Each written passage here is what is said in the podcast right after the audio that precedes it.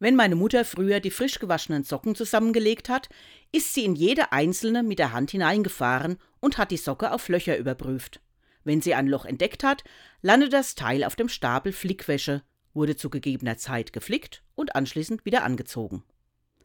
Später hat meine Mutter das nicht mehr so ausgiebig getan, vor allem wenn die Löcher etwas größer waren, und aus Gesprächen mit Freundinnen habe ich mitbekommen, dass in anderen Familien Strümpfe nie gestopft, sondern immer gleich aussortiert wurden.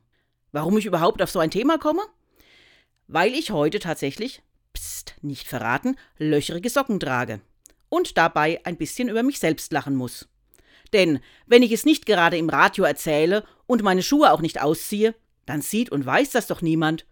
Und trotzdem spukt mir noch die Aussage meiner Mutter im Kopf herum. Wie läufst du denn herum? Das macht man doch nicht.